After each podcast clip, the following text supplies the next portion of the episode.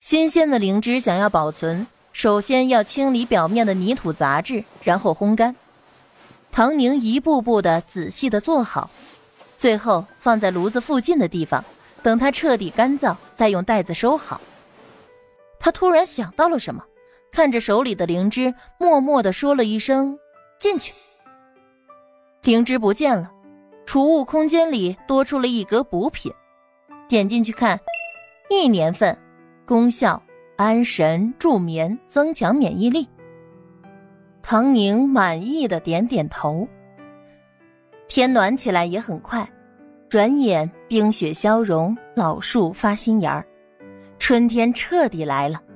林胜文也带来了好消息，唐宁跟着他就去了县一中，直接把他带到了校长室。陈校长，这就是我跟你提到过的唐宁。虽然是小学毕业，但好学的很。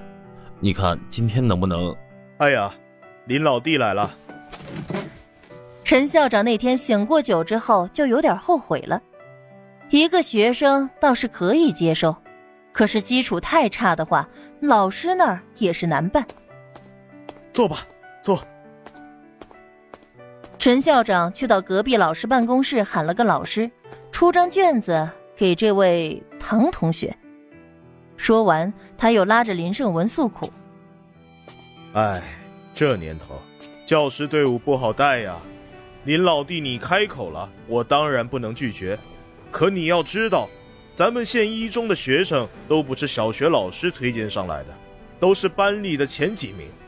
这学生要是基础太差，不说老师愿不愿意收，就是他自己也跟不上呀。既然林老弟你说唐同学热爱学习，想必成绩也很不错，随便出张卷子做做，成绩拿出来，让那些老师无话可说。林胜文的脸上在笑，心里却不住的骂人：这老滑头，之前答应的好好的，这会儿却想要反悔。他看了唐宁一眼，小姑娘倒是淡然的很，可是他的心里没底儿，这都几年没上学了。再说，他还不是小学毕业，上到四年级就在家干活了。他为了好听才说是小学毕业的。村里的小学又能学到什么呢？还不是忘得一干二净。初一的赵老师接收到校长的暗示，把题还往难了出。对于一个小学毕业生做初二水平的题，这也太超标了。在他看来，成绩会百分之百的很难看，搞不好还有可能会考鸭蛋，被刷下去那是肯定的。他的题出的很快，摆在唐宁面前，可是很快他便发现这个学生做的更快。唐宁忖度着，做个七八十分应该能够过关，而且也不算是太显眼吧。于是他把分数控制了一下。后面的两道大题都没做。陈校长还在跟林胜文干聊，就看见赵老师一脸激动的跑出来，手里还挥舞着红彤彤的试卷。怎么了，赵老师？你别激动，要是唐同学基础太差……不是的，校长，这个唐同学是个好苗子呀，咱们必须把人留下，就留在我们班。赵老师激动的脸都红了。摊开卷子给陈校长和林胜文看，校长，先前是我误会您了，怪不得啊，您让我提出难点原来是发现了一个数学人才啊！林胜文同样兴奋的脸一下子掉了下来，不阴不阳的看着陈校长。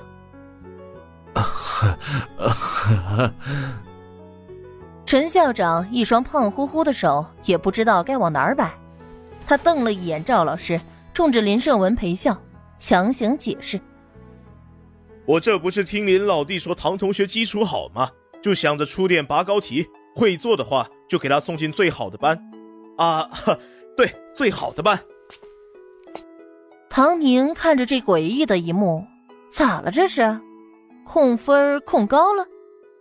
不过看样子也没啥坏处，毕竟他是头一次见林胜文这么高兴。干得好，小唐，真棒！还真是给大哥长脸呢。林胜文拍着唐宁的背，砰砰砰的，差点给唐宁拍翻。鉴于陈校长的不光彩手段，林胜文不但给唐宁争取了入学资格，还给唐宁争取了一系列的待遇，比如减免住宿费等等。唐宁顺利成为县一中的一名初一学生，正是赵老师的班级。走，咱们吃饭去。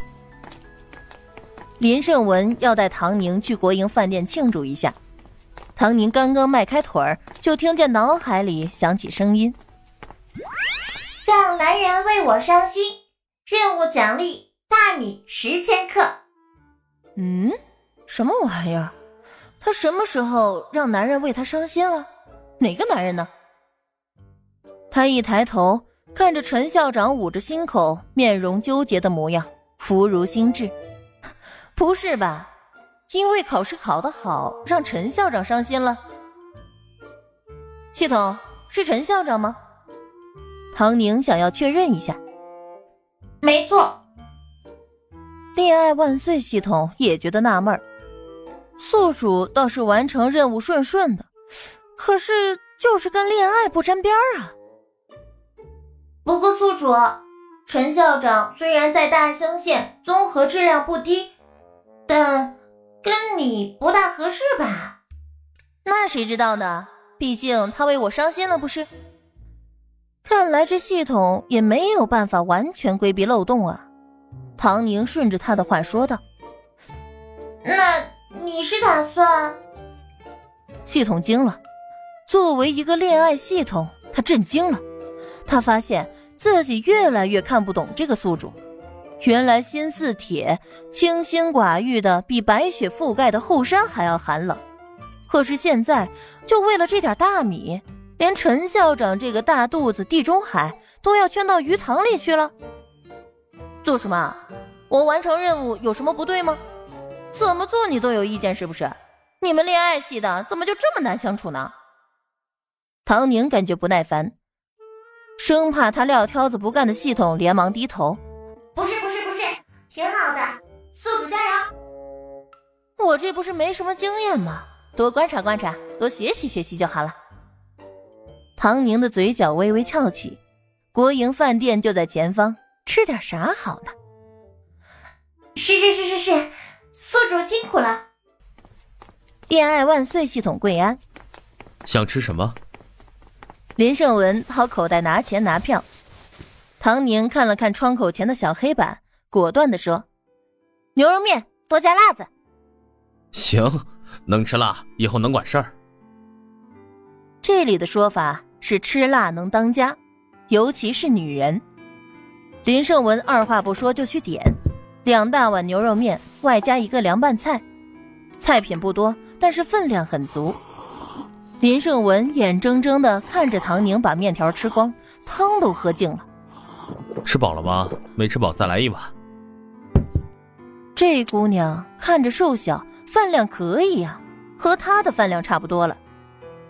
饱了，饱了，饱了。林大哥，谢谢你。唐宁觉得身体在渐渐的恢复，饭量也越来越大。不过这是好事儿，她还要成长发育呢。身强体壮才能对抗生活中的一切艰难困苦，不管在哪里。保持强健的体魄是最重要的。林大哥，你会拳脚功夫吗？想学。林胜文觉得也没啥好惊讶的了，这小姑娘的每一步他都预判不到。唐宁点头，嗯，我现在毕竟是孤身一人，虽然有林大哥的帮忙，可是我觉得凡事最终还是要靠自己，所以我想多学点。万一遇上什么事儿，能自保也是好的。那行。林胜文想了想朱家村的那个现状，不假思索的答应下来。以后你早上要是能起得来，就五点来找我，这是我锻炼的时间。你先跟着锻炼一个小时，六点回去上早自习。先日常锻炼跑步，要是连这个都坚持不下来，就别提什么学拳脚了。林胜文也没有打消他的积极性。可是心里也并不对她抱着太大的期待，毕竟是个女孩子，天儿也还没暖和。两个人约定好，唐宁高高兴兴的出了饭店，迎面就撞上了孙鹏。小唐吃了没？走，哥请你吃饭去。孙鹏对唐宁很是热情，不过他也是客气一句，毕竟身后跟着林胜文，肯定是吃过了。唐宁的心思一动，看了看孙鹏的头顶，怎么了？我头顶上有东西。孙鹏拿手划拉了两下头，几根头发顺着掉落了下来。孙哥，你是不是脱发了呀？孙鹏的手顿住了，不可思议的看向唐宁。唐宁睁着圆溜溜的大眼睛，黑眼仁亮晶晶的，真诚无比的发问：“孙哥，你还这么年轻就脱发了呀？那会不会像我们五十多的陈校长一样？”四周的头发支援中间，怎么也挡不住那个油亮亮的头顶啊！唐宁笑眯眯的冲着孙鹏和林胜文一挥手，一蹦一跳的走了。孙鹏岂止是伤心呢，他的心都凉透了。哎，林哥，你说这小唐怎么说话呢？我这头也不可能像像陈校长，不可能的吧？我家没秃子呀！啊，不可能，不可能！他突然想起，最近他媳妇对他不大满意，难道是真的有征兆了？脑海中又一闪现陈校长那惨不忍睹的发型，实在是太伤心了，简直是伤透了呀！让男人为我伤心，任务奖励鸡蛋二十颗。唐宁的脚步一顿，怎么伤心的很了，还能奖励加倍呀？看来脱发在任何时代，对于任何男人都是很有攻击性的呀。